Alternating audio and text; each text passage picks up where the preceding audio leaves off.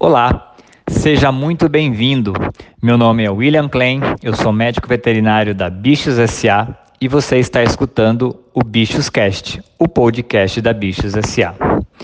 No podcast de hoje, a gente vai comentar um pouquinho sobre um documento que chama CVI e também vamos falar quais são os documentos que você precisa e as obrigações que você tem que fazer a emissão do documento quando você pretende viajar com seu animal.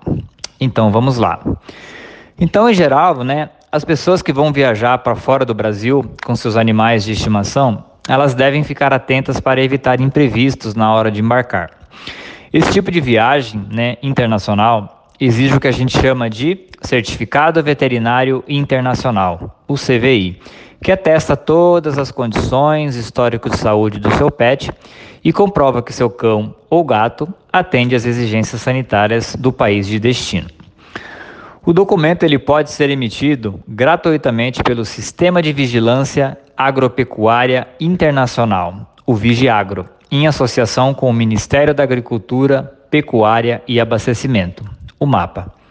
O mapa hoje já disponibiliza a emissão do CVI para trânsito internacional de animais de estimação para 11 países, todos de forma eletrônica. São eles: Argentina, Bolívia, Canadá, Chile, Colômbia, Estados Unidos, Japão, México, Paraguai, Uruguai e Venezuela. Para solicitar o documento, basta acessar o portal gov.br. O mapa também recomenda, né, que os donos dos animais, eles devem planejar a viagem com um pouco de antecedência, a fim de conhecer as exigências do país de destino. Cada país vai ter suas regras próprias para autorizar a entrada de animais domésticos. Alguns vão aceitar o CVI ou o passaporte para entrada do seu animal. Outros só permite a entrada por meio do CVI. A diferença entre esses dois documentos é que o primeiro deve ser emitido antes de cada viagem. O passaporte, por sua vez, pode ser usado em várias viagens durante toda a vida do animal, desde que acompanhado da comprovação de vacinação atualizada. É importante também destacar que o CVI tem validade determinada. O documento vale entre 2 a 10 dias para o ingresso no país de destino. O prazo para contar né, a emissão do documento na unidade do Vigiagro até a chegada ao país de destino. Embora a obtenção né, do CVI seja feita de uma forma simples, né, todas as etapas do processo exigem planejamento. Então, nada de deixar em cima da hora.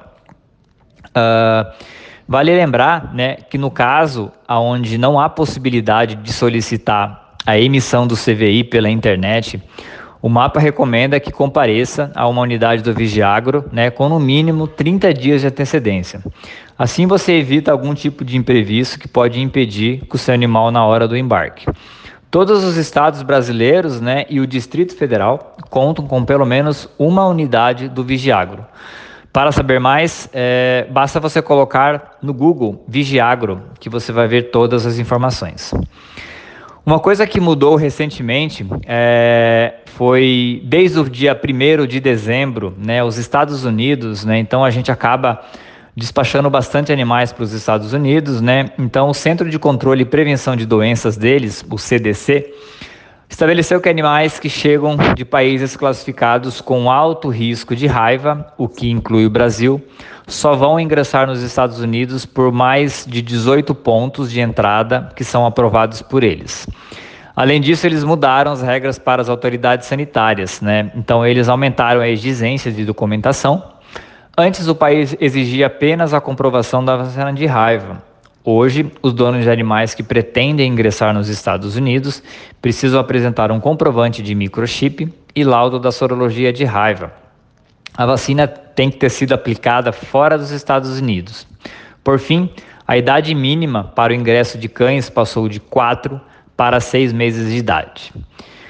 Então, nós encerramos esse podcast sobre algumas informações. Se você está precisando viajar, quais documentos você precisa. Espero que essas informações sejam úteis para você.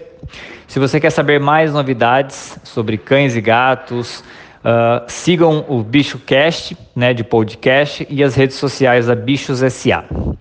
Muito obrigado e até um próximo podcast. Até mais!